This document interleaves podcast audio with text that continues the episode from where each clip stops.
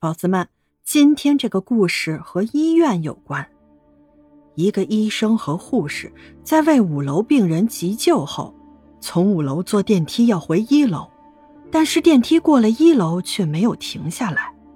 B 一、B 二、B 三，电梯最后在地下三楼停了下来。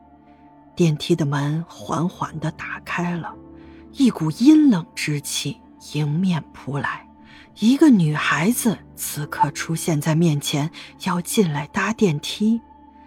医生吓得面无人色，赶快把电梯的门关上了。护士问医生：“为什么不让那个女孩子进来？”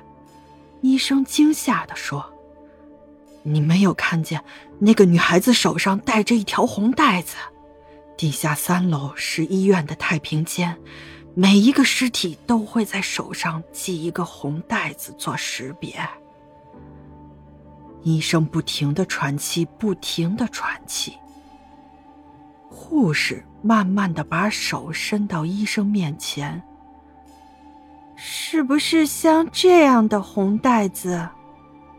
这个故事讲完了，咱们下个故事见。